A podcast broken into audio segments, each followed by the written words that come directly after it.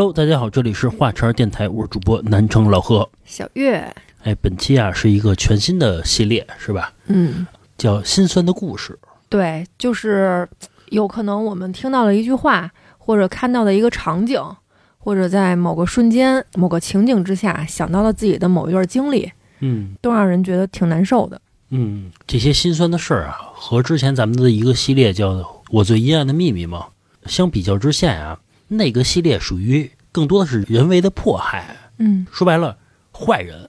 对啊但是咱们这个心酸的故事呢，属于是一种无奈，对，我觉得更让人感到难受。嗯，对，因为有的时候坏人咱可以尽量的想办法去避免嘛，就是尽量远离他们。但是这种心酸的事儿，有可能跟你成长经历有关。嗯，或者说跟你的这种叫生离死别有关，嗯，你没有办法去改变。那就开始吧。嗯，就是我分享的这些事儿啊，可能并没有那么跌宕起伏，然后这种起承转合，嗯。但确实是在某一瞬间啊，我看了之后特别打动我，哎，嗯。让我这个心里头啊，哎，小揪一下，哦，嗯，替咱们这个听友也好，或者说网友也好吧，替他们难受一小下子。哦，呃，我给大家分享第一个这个事儿啊，是咱一听友投稿，他说的呢是前两年他在北京打工的时候碰到的一个女同事，他这个女同事身上发生了一件事儿，说的这个同事姐姐呀，二十来岁，毕业可能有个五六年了，互联网工作，这个工资呢？挺高的，嗯，一两万。这个姐姐呀，个子不高，也就一米五几，特别瘦，也就八十来斤。但是呢，看着这么瘦瘦小小的一个小姑娘啊，特别能吃，哦，就是能吃到什么程度啊？呃，到了公司可能九十点钟吧，就开始看外卖了啊。这早上得喝个咖啡啊、奶茶什么的，然后再看一看中午吃什么。这中午啊，永远是就是那种小碗菜，至少四个啊。下午呢，再来点儿小蛋糕，这鲍师傅什么的，这个炸鸡、下午茶什么的，水果这就全来了。就这个女孩儿，一天到晚好像永远在吃东西她就是比较馋，我觉得嗯、对，也不是多能吃。最开始我以为是那种大胃王呢，你知道吗？比如说一顿饭吃三十个汉堡，我以为这样呢，他也不是，他就是馋。啊，对，但是他这个馋呀，就是每天吃到的这个食物的这体量，跟他的这个身材其实不太相称。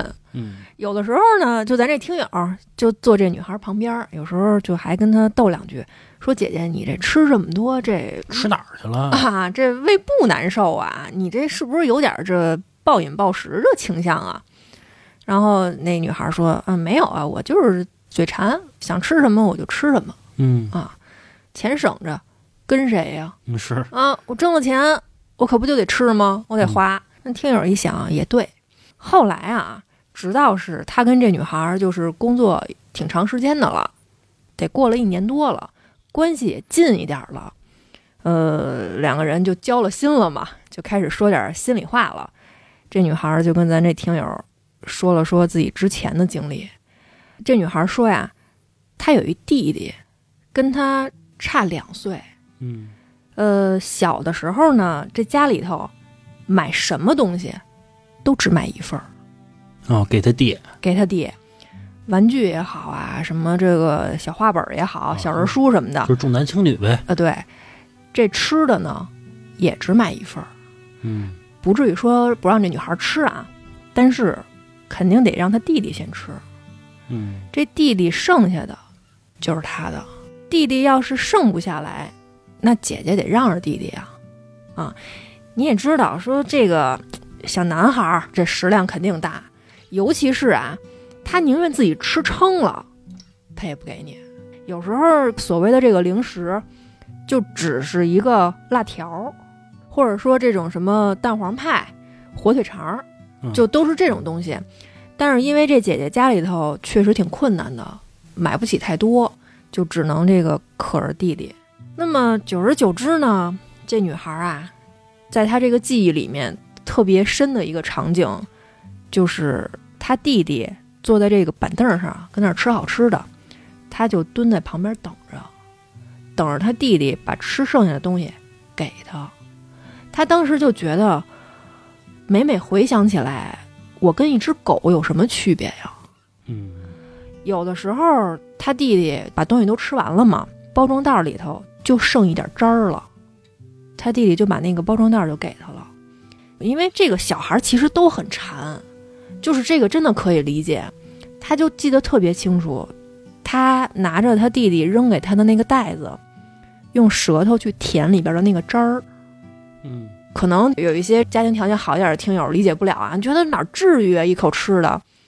但是小时候就是物质匮乏，谁都没吃，我没见过是，要是干脆面的话啊，里边那汁儿啊。味儿特浓。那对，后来呢，等到他稍微大一点了，上高中了嘛，那会儿他弟弟也是读初中，家里头老给这俩孩子吃一份饭什么的，肯定就是满足不了嘛。也加上这时候他爸他妈工资稍微涨了点儿，经济条件好一点了，说也能带着他们俩呀，就是很公平的，一人吃一份东西了。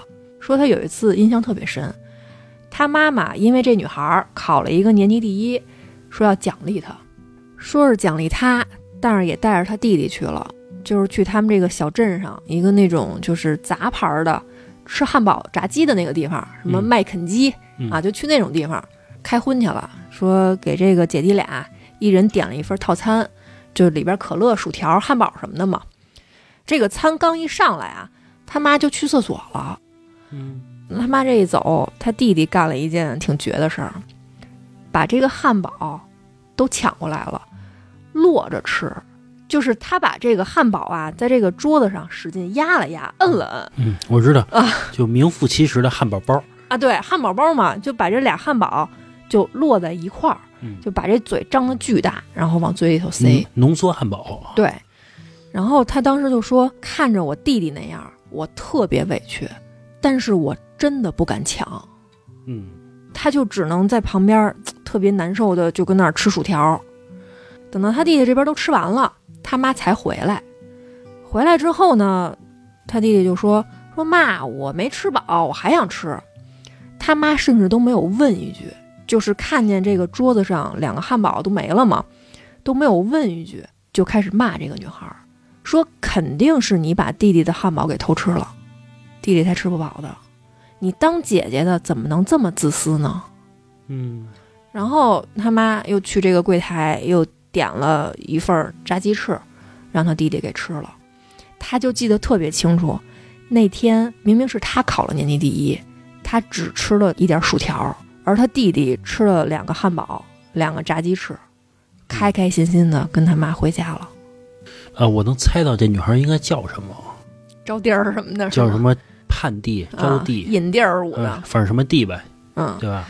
就是这女孩就说嘛，说就是关于宠爱什么的啊，这爹妈的溺爱什么的，她都不敢妄想。她印象中最深的就是跟吃的有关，因为小的时候她总是觉得自己饿，嗯比如说家里头好吃的东西什么都紧着弟弟是吧？像这小时候，因为在他们那个小村子里面，鸡蛋其实都挺珍贵的。嗯他就记得她的面里头永远只有几颗小菠菜，他弟弟的那个面里头永远都有两个荷包蛋。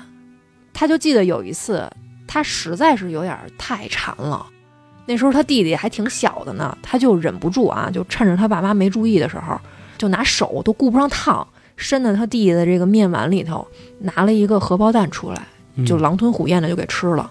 然后他弟弟就哭啊，那会儿话还说不明白呢，就是告不了状，就只能哭。他爸妈一看他弟弟哭，过来一看，这桌子上都是滴滴答答的那个面汤子，也就都明白怎么回事了。他爸甚至都没有犹豫一下，直接就在饭桌子上狠狠地扇了他一个嘴巴，就是因为他偷吃了他弟弟的荷包蛋。哎，你说这干嘛呀？这个，后来等到他再稍微大一点了嘛，那个时候流行起来一个吃的叫螺蛳粉儿。他弟弟呀，因为觉得螺蛳粉臭，所以不吃。然后呢，他妈妈买回来，只有这女孩自己吃嘛。然后那个时候他才知道，原来自己吃外面的这些好吃的，就是自己一个人吃，是能吃饱的。原来不是外面卖的东西量小，也不是他太能吃了，就是自己完完整整的吃完一整份东西，他是能饱的，甚至都会撑。后来等到他上大学了，也有男生就追她嘛，然后两个人就谈恋爱。她说有一次，她男朋友带着她去他们那个郊外啊摘这草莓去，就是采摘那块儿的。嗯呃，回家的时候呢，她就抱着这个收获的这些果实嘛，一盒子草莓，大概得有个五六斤吧。拎着这草莓，马上快进家门了，她没往前走，他躲到了隔壁的一个小胡同里面，嗯，把盒子里的草莓都给吃了，就抓着出来，就疯狂的就往嘴里头塞。因为一回家那草莓就不是他的了。对，那草莓没有洗，上面可能有的还带着泥，嗯，他也不在乎，就往嘴里头使劲的那么塞。真可怜。就像老何说的嘛，他就知道，只要是把这草莓拿回家，他落不着几个吃。后来啊，你说也没法说，他在外面往嘴里塞这草莓的这个样儿啊，让邻居给看见了，嗯，扭头就告诉他爸妈去了，哎呦，说你们家那闺女真是白眼狼啊，养这么大自己在外头吃独食儿，都不说这个想着家里的爹妈和弟弟，什么玩意儿啊？他爹妈可能啊，一个是觉得太没面子了，让邻居就给逮着了嘛，看见这个还告过来了，还对我们家冷嘲热讽的。再一个呢，也是真记恨这女孩有好东西不想着家里。结果就因为这个一箱子草莓，当时已经上大学的这个 姐姐啊，又被他爸给狠狠的揍了一顿。不仅揍了一顿，还要让他用暑假在外头打工的钱赔家里头一箱草莓。我听着都生气。所以嘛，这个就是咱听友他这个同事姐姐整个青春期，她的记忆里面啊，就是充斥着饥饿、憎恨，还有各种的不满足。嗯，他就说嘛，他现在回想起来，他真的不能够特别坦然的跟别人说，我不恨我的爸妈，我也不恨我弟弟。后来等到这女孩大学毕业之后，找到工作了，但是那个时候挣的比较少，还在实习。他弟弟大学还没毕业呢，学费呀、生活费什么的也是挺大的开销。他的实习工资不仅要负担自己的房租、水电、网费、生活费什么的，还要补贴他弟弟这边的亏空。嗯，那这个钱就剩不了太多了嘛。那个时候他依然过着特别紧巴的生活，不敢放开的去吃喝。直到过了好多年之后，他的工作好一些了，工资也高一些了，弟弟也大学毕业了，这个女孩才敢说我想喝奶茶就喝奶茶，然后中午想吃几个菜我就吃几个菜。今天的草莓太好了，今天的车厘子挺甜的，我真的想买一点儿，他就买。咱听友就说，在她从那家公司离职之前，她这个同事姐姐暴饮暴食的这个习惯仍然没有改掉，每天就是点很多的杂七杂八的零食，嗯、时不常的还会自己去吃自助餐，然后把自己吃到快吐了才出来。但是咱这听友也没有去劝他，因为他就时常会想起他这个同事，偶尔会吃到那种特别好吃的东西的时候，就是会特别赞叹，就是眼睛都放光的说说这个东西怎么这么好吃啊，然后特别热心的分给咱听友什么的。当时咱听友看着他这个同事吃那些东西的时候，就觉得他那一瞬间可能真的挺幸福的。回想起这个女孩描述的说，小的时候眼巴巴的蹲在他弟弟小板凳旁边，就等着他弟弟吃剩下的那个东西投喂给像狗一样的他的那个场景，他觉得能让他这个同事这么幸福下去，其实也挺好的。就是你能用钱去弥补的东西，那就去弥补就好了。嗯，所以你看，就是身边的人，有的人他总会有一种怪癖，嗯或者说叫有一种特殊的爱好，嗯，可能就是小时候缺失的东西，对他弥补小时候那种损失吧，或者叫失去的童年吧，对对吧？就是现在每个人他做的所有的事儿，包括他的性格，都是有道理的。对，都跟他的原生家庭是有直接关系的。嗯，哎呀，通过这个故事啊，我觉得咱们只能看到他变得越来越好，我觉得不会，但是只就是以他现在这个情况，我觉得他未来绝大可能吧，就会成为社会中所说的那种伏地魔。啊，是我刚才没说完嘛？我是说，看似他变得越来越好，但其实最可怕的还在后边呢。嗯，他弟是还没结婚呢，啊，对，还没要房子呢，彩礼，啊，彩礼呢？他爸妈那么惯着他弟弟，那爸妈的养老应该是放在这个姐姐身上，因为养老会增加他弟弟的压力，嗯，负担，对吧？所以说，那就让姐姐去养老就好了，嗯对？吧？这个让我想起那个樊胜美来了，《欢乐颂》里边那樊胜美。哎呀，我真觉得，你说让这个女孩怎么以后孝敬她爸妈呀？因为想起来就是恨啊。是，人家就老说嘛，有句老话，手心手背都是肉，嗯，手心手背的肉不是一样多，你这五个手指头也不是一样长。嗯，我觉得猫狗都一样，它都是有不同性格的，主人都会偏爱某一只，孩子更是。这个女孩啊，就盼着她弟弟有出息吧。嗯她弟弟要是特别有出息，她就会日子好很多。她弟弟要是没出息，那她就倒霉吧。是，她以后的老公跟着倒霉。她可能找老公都不好找。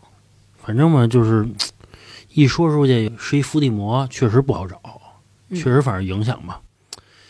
哎呀，这个真是中国的陋习啊，没办法。我再分享一个故事啊，这个故事呢也是咱们听友给我分享的。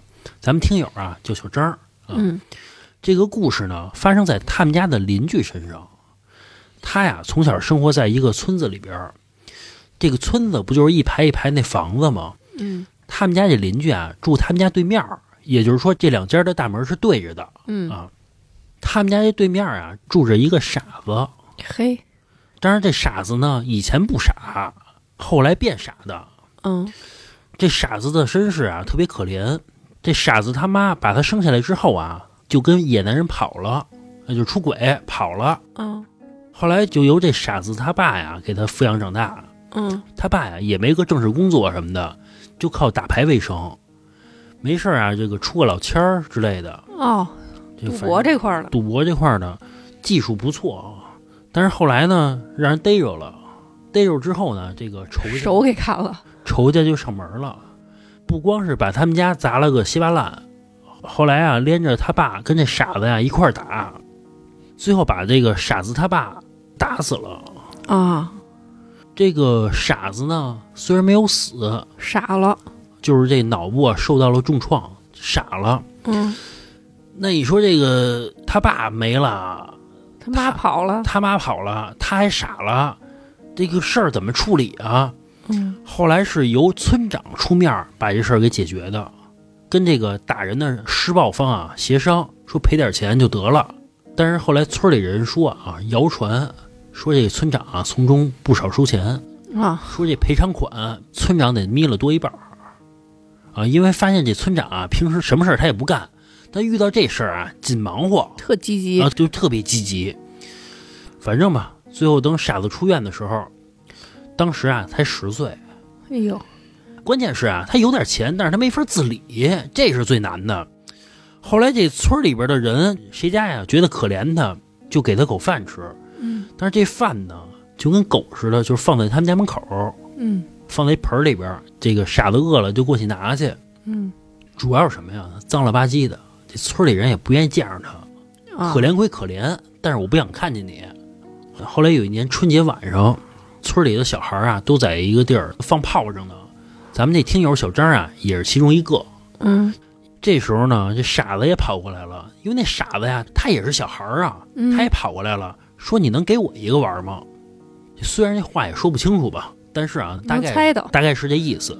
咱们听友啊，就给了傻子一个，啊，就是那种小鸟儿，你知道吗？就是把那挂鞭啊给拆开，其中一个小鸟儿给傻子了。嗯按说啊，应该是点着之后立马就扔了立马就扔，可能是这傻子可能这个行为比较扭曲啊，行为不便，他一扔啊，扔到另外一个小朋友身上去了，哎呦，一下就炸了。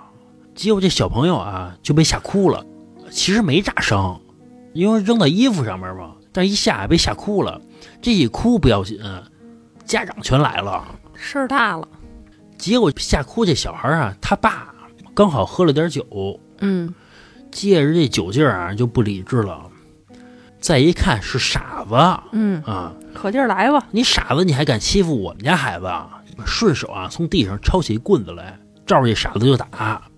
这时候那傻子其实也被这个大人的气势啊吓唬住了，也没跑，就躺在这地上，任由这大人啊玩命打他。嗯。结果大家啊听到特别清脆的一声咔嚓一声，嗯。傻子那手被打骨折了，就当场的人啊都听见那个骨头折的那声了。嗯。结果那个打人的那个大人也听到这声了嘛，也知道出事儿了，酒一下就醒了，也加上旁边正好有人去劝他嘛，拉架嘛，哎，顺坡下驴，哎，那意思就是我不跟你一般见识了，然后就走了。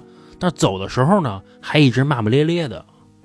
这时候咱们听友小张就看到那傻子躺在地上，这身体啊一直抖动，就是那种抽泣，你知道吗？明显就是哭了。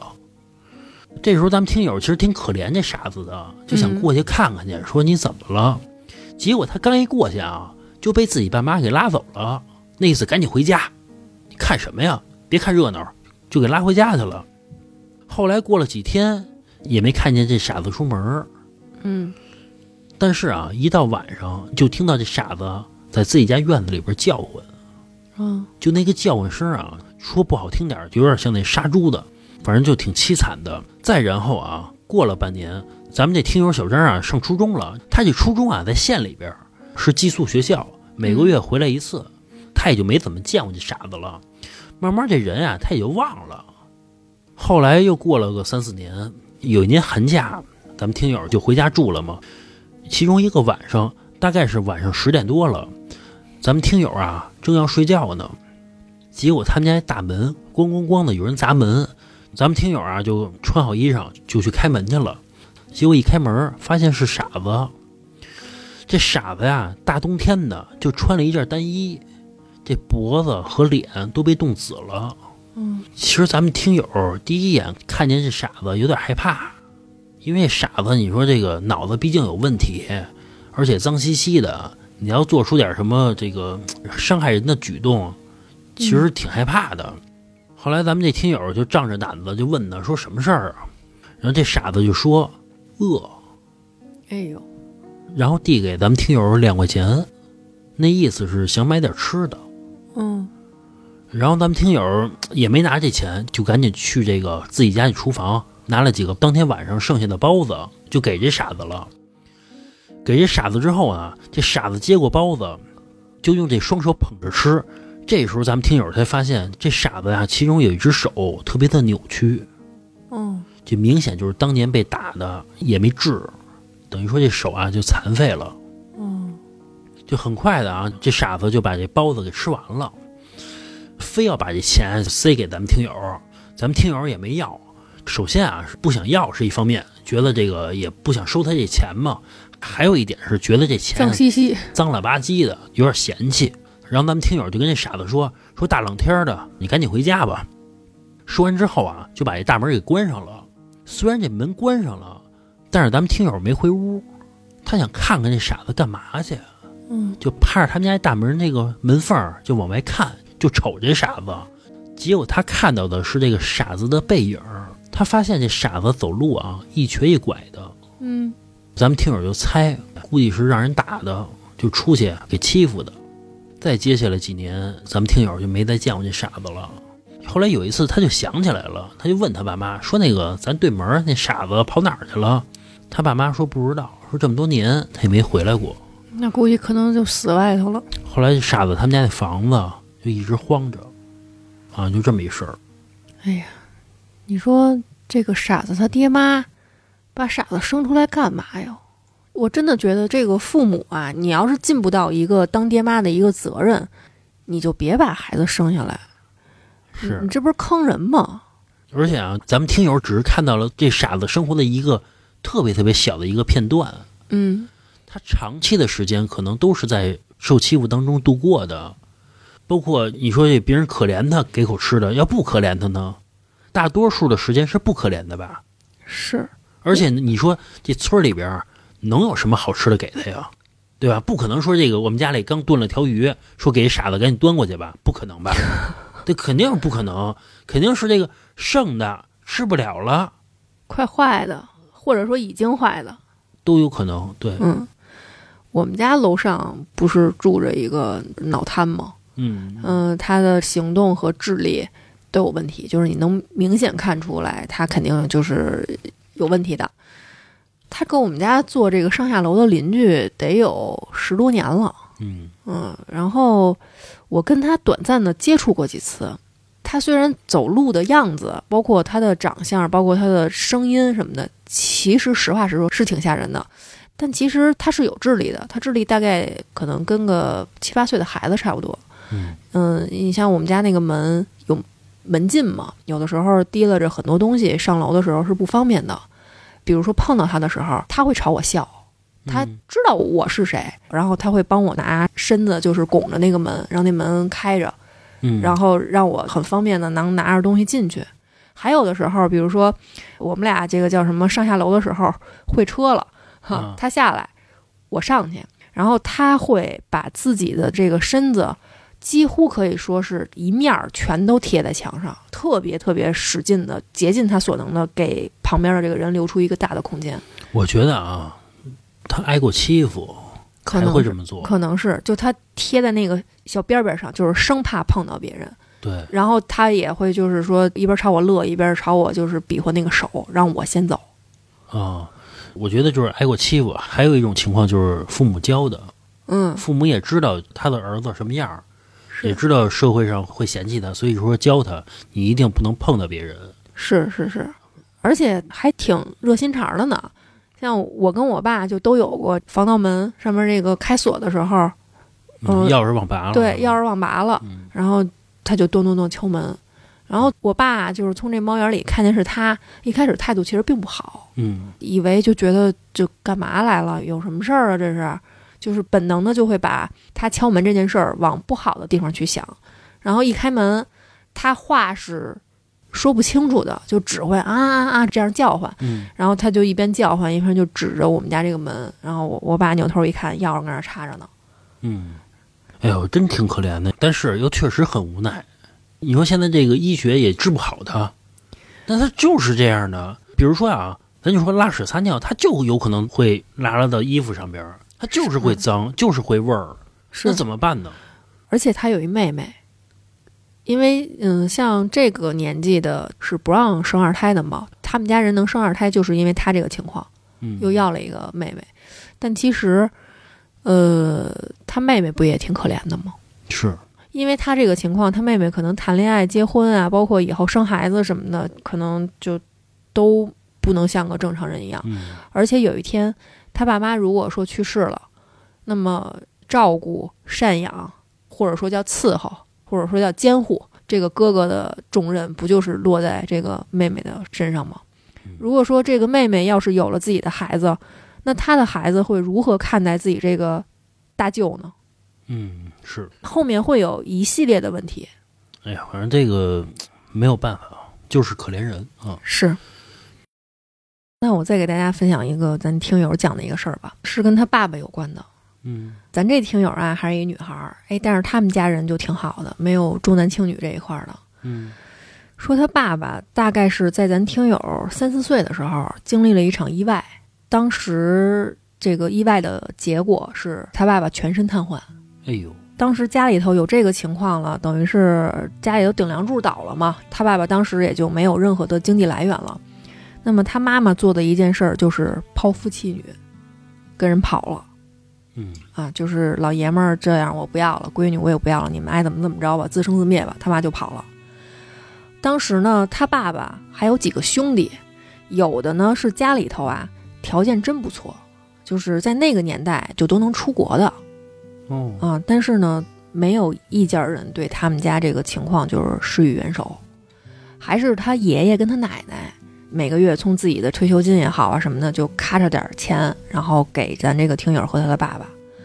嗯，这么着才让他们这一家人就是勉勉强强的能够继续的生存下去吧，可以说。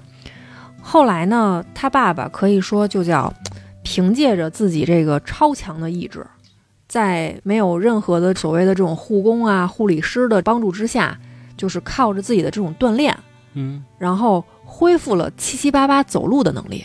哟，那真挺好的啊。对，说当时那个恢复的过程特别痛苦，因为他爸当时那个情况可能每走一步特别疼啊，或者全身怎么着，我不太了解，反正特别痛苦。嗯反正就是完全靠着自己的这种意志，呃，勉勉强强的能够从事一些劳动了。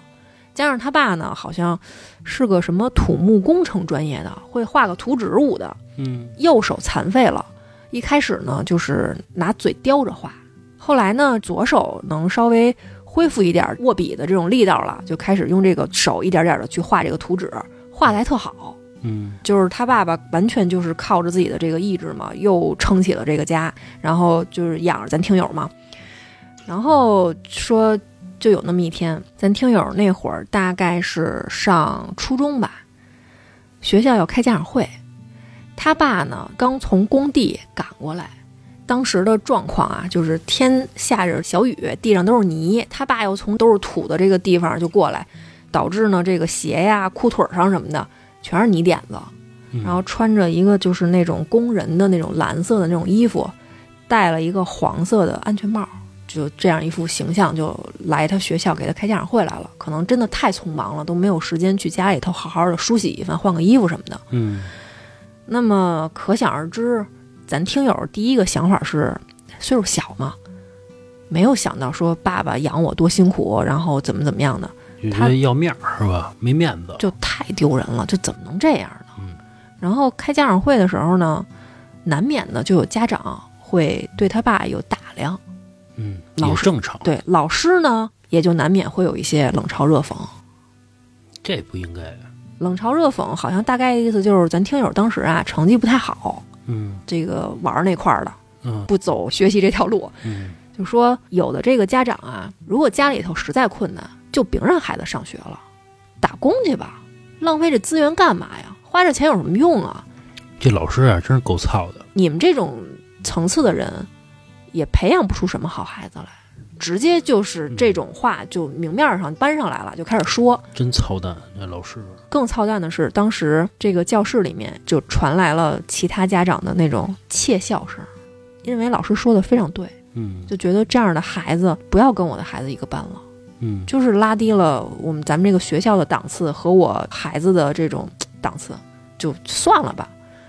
然后那也是第一次，咱这听友跟他爸爸发脾气，一边哭一边就跟他爸爸喊，说你能不能别给我丢人啊？你能不能穿的稍微好一点啊？嗯我真的觉得你让我太丢脸了。他说他记得特别清楚，那时候天上还下着雨呢嘛，他爸这个就一边笑着一边给他撑着伞。嗯后来到了第二天，说好像又是怎么着，说是老师又单独请他爸要去一趟，我不知道是不是又有一些什么羞辱的话吧，又单独请他爸要去一趟。他说他爸那天穿着自己唯一的一套西装，嗯还七扭八歪的打了一个领带，板板正正、立立正正的去的学校。嗯，但是你之前都那样了，你对对也没意义了啊，，对，其实是对吧？没什么意义的。嗯说他当时就看着他爸出门的时候，就对着镜子，就是一丝不苟的就梳自己的头发，当时心里特难受，就觉得就跟现在网上老说那个梗似的，我真他妈是个混蛋呀！嗯 就当时真的觉得就挺后悔的。后来呢，好在咱这个听友啊，发愤图强了，嗯成绩上来了，后来还考上一大学，啊，成绩一直还不错。等到差不多他大学毕业的时候，在他小的时候一直接济他们家的这个爷爷奶奶，身体也不好了呀，岁数大了，他爷爷得肺癌了。嗯嗯，这个肺癌啊，到最后他爷爷特别痛苦，就是喘气儿喘不上来，还老咳血，有时候说一句话断断续续的，就是特别短的一句话，要倒好几次的气儿。就是心肺功能不行了。对，但是老爷子都已经这样了嘛，这个长期在国外的那个儿子一直都没有回来，其他的几个儿子闺女的忙没有时间，嗯那，老爷子能说什么呀？是忙都忙，忙点好。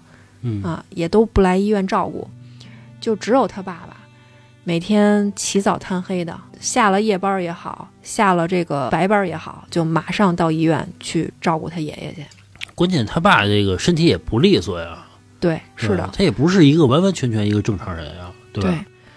后来在他爷爷去世的当天，家里头的这个亲属是吧，好歹好歹的，爹都要死了，得来了吧？嗯啊，就在这个病房里围了一圈儿。然后说他爷爷当时身上插满了管子嘛，说话都已经是那种气音儿了，嗯然后就摆着手，把所有的人全轰出去了，就留下听友一个。嗯当时咱听友属实有些忐忑，嗯还有些害怕，有些惶恐，说这是为什么呀？为什么就把我一个人留下来？当时脑子里过的是，难道真的有一大笔遗产，还是怎么样呢？还是有什么秘密要跟我说吗？我知道什么不为人知的秘密或者什么的，所有的人就都出去了嘛。他就贴在他爷爷的嘴边上，把这耳朵就凑过去，就一点点的听。他爷爷最后跟他说的那句话是：“以后有一天，你爸要是像我这样躺在医院里了，嗯你一定要像他照顾我那样照顾他。你爸这辈子不容易。”嗯，听完这句话之后，就咱听友就哇的一下就哭出来了。是，嗯，后来嘛，他爷爷去世到现在也得过了小十年了。咱听友毕业之后也获得了一份非常不错的工作，就把他爸爸赡养照顾的特别好。嗯他就觉得他不能辜负他爸爸，也不能辜负他爷爷。嗯嗯，哎呦，我听着这个真的挺不叫心酸，反正就挺难受的。其实最早啊，他是说他爸给他开家长会去，穿的不好什么的。其实我说实话啊，如果孩子挺小的，能理解他。啊，是的，对吧是的，谁说上个初中小学的就这种我不要面子呀？嗯、我觉得能理解啊，我能理解。但是后来说他爸再去为他呀穿个西装什么的见老师去，是挺难受的，嗯是吧？但是你让你听说怎么办呀？他确实没有面子呀。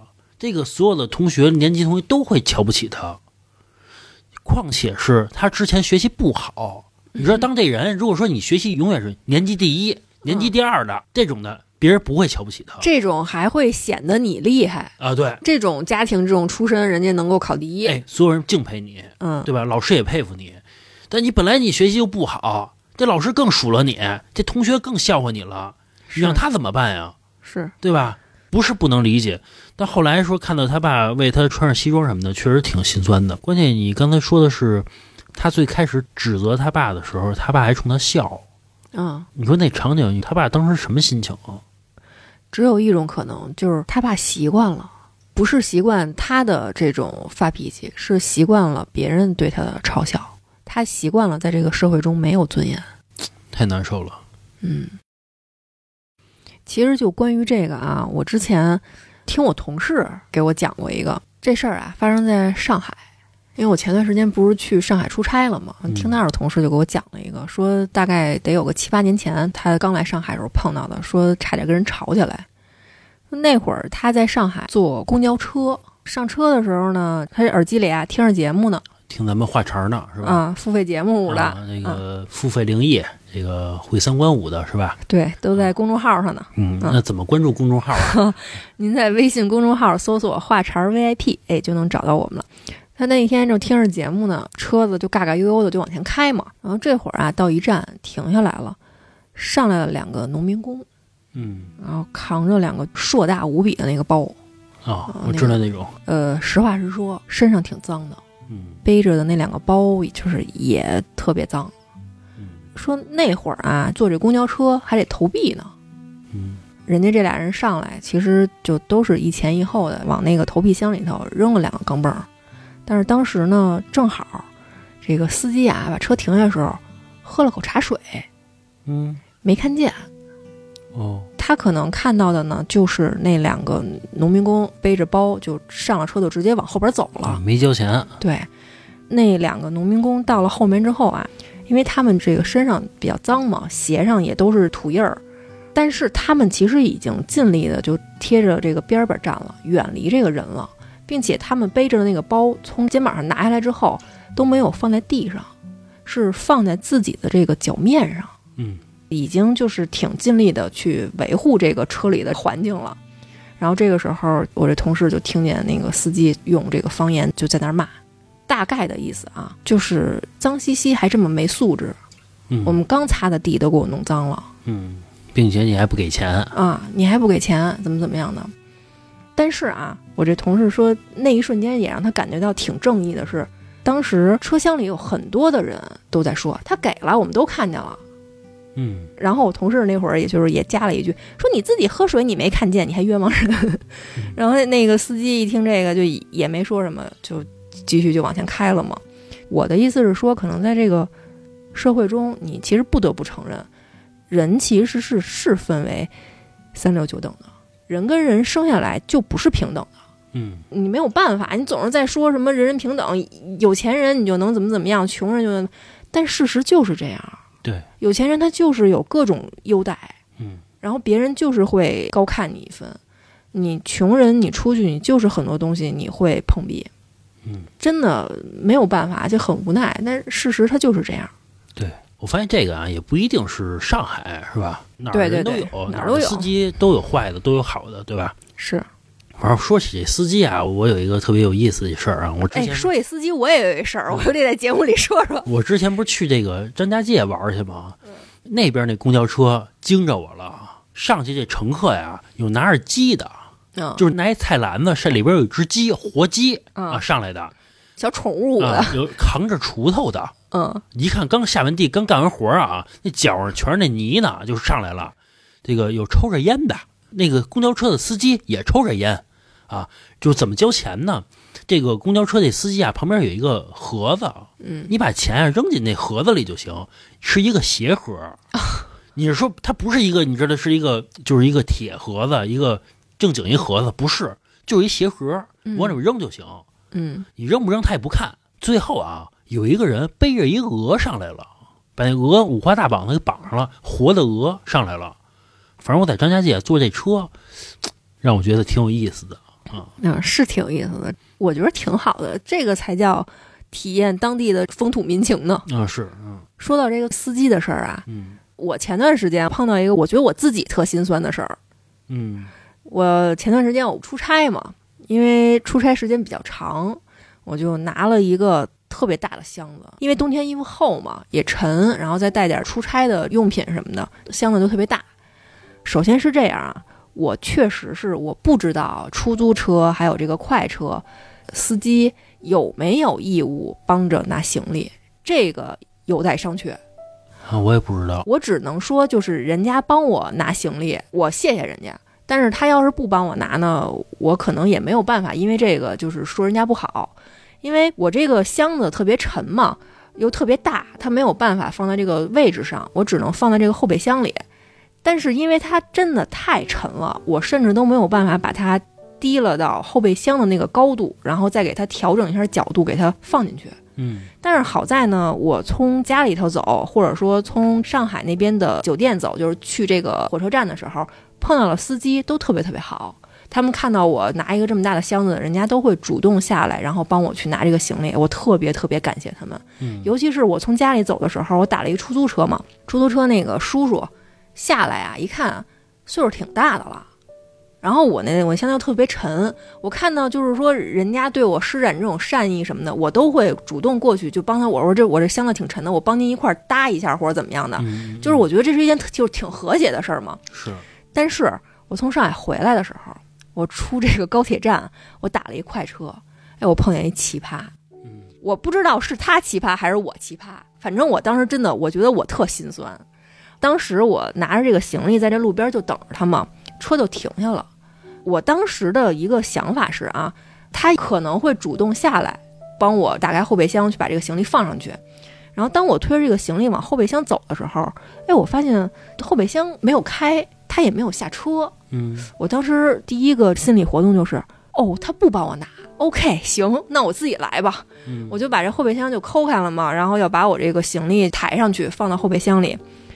但是我不骗你，我真的我努力了两三回，我只能把它就是撼动一点点，抬离地面大概得有个十厘米吧，也就是就是拿不动呗。就是真的提不上去了。嗯然后我就放弃了，我就又把这后备箱给盖上了。我就说这样吧，我就推着到前面，因为我打快车我肯定坐后面嘛，我就把这个行李放在副驾驶，因为我把这个行李抬到这个车上，应该是轻松一些的，因为它离地面近一些嘛。嗯我就说那我就放在副驾驶吧。哎，我就推着这行李去了副驾驶，我开开门，特别费劲的就往这个车上就抬。但是因为我这行李太大了，它这个副驾驶呢又比较窄，我这个角度怎么摆呀，它都摆不好，嗯，他放不上去。然后这个时候，就那个司机，他其实就坐在驾驶座嘛，就坐在这个箱子的旁边，他哪怕伸手其实帮我搂一把，这箱子就上去了，但是他一直都没有动，呃，他也很有礼貌，就坐在那儿也没有催我，就看着我，嗯，没有催你耽误我时间怎么怎么着的，其实也无所谓，可能记着时呢，耽误也就耽误了。然后我就跟那儿特别费劲的就跟那儿弄嘛。他看了一会儿之后呢，可能觉得确实怎么那么笨啊，我下去帮他一把吧。他就下来了，然后绕到我这一边说要帮我一把。然后就在那一瞬间呢，我哎我这一抬，把这箱子给抬上去了。抬上去之后呢，他到我这儿对我说了第一句话，他说：“你看我这都下来了。”你也鼓捣上去了。我心里头第二次想，OK。然后这个时候呢，他就绕回去了嘛。但其实我这个箱子虽然上去了，但是轱辘在外头，门儿关不上、是啊。我这个箱子又长什么的啊对它它挺长的，对我这边又努力了半天，还是不行。这个时候呢，他终于对我施以援手了，在这个驾驶座啊帮我搂了一把，然后这个箱子上去了，我这门儿啊顺利的关上了。关上之后，我就上了这个后座了嘛。这司机对我说了第二句话，嗯，说：“你说你买这么大一箱子干嘛呀他他妈管呢？”，我其实我在外面我真的很少很少，我特别不愿意跟人起冲突，对谁我都客客气气的。我当时我态度真的很不好了，我说我出差时间长，我带的东西多，我买一大箱子怎么了？嗯然后他说了第三句话，嗯，他说：“那你也不能买一这么大的呀。”当时我真的，我那一瞬间想的是，我一定一定一定我要给他一差评，我一定要投诉他。嗯然后这时候我就翻回去嘛，我就看他那个评价，好像只有四点四分还是四点五分。其实我很少能够看见这个快车就是司机的评价在四点七分以下的。我觉得这个人就真讨厌。然后后来等到到了家之后，我要下车了嘛，就又面临着我需要把这个行李从这个副驾驶给拉下去。嗯然后当时我开开车门给他拉的时候，他问我，他说你自己能拉下去吧？我当时真是咬着后槽牙，我就是升起了一股倔强。我说我能，然后我就把这行李就你，下次说你说我不能，你说不能，你帮我拿呗。然后我就把这行李又特别费劲的，然后就给弄下来了嘛。在我弄下来的这个过程中，全程他依然没有搭一把手。哎，我说实话，听完这故事，我挺难受的，就因为你被欺负了嘛，对吧？我挺难受的。我觉得他欺负人。你想，如果我在，你说他敢吗？可能他就不这样了。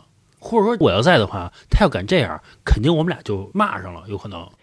是后来嘛，我就是反正挺凄凉、挺心酸的，拉着这个行李就往家走的时候，我就一直在心里就宽慰自己，就还是那句话，就是我打的是人家开车的服务，人家可能没有义务帮我拿行李，是这个咱不说，我的意思就是别说风凉话了对对对，我觉得有点讨厌了，对吧？啊。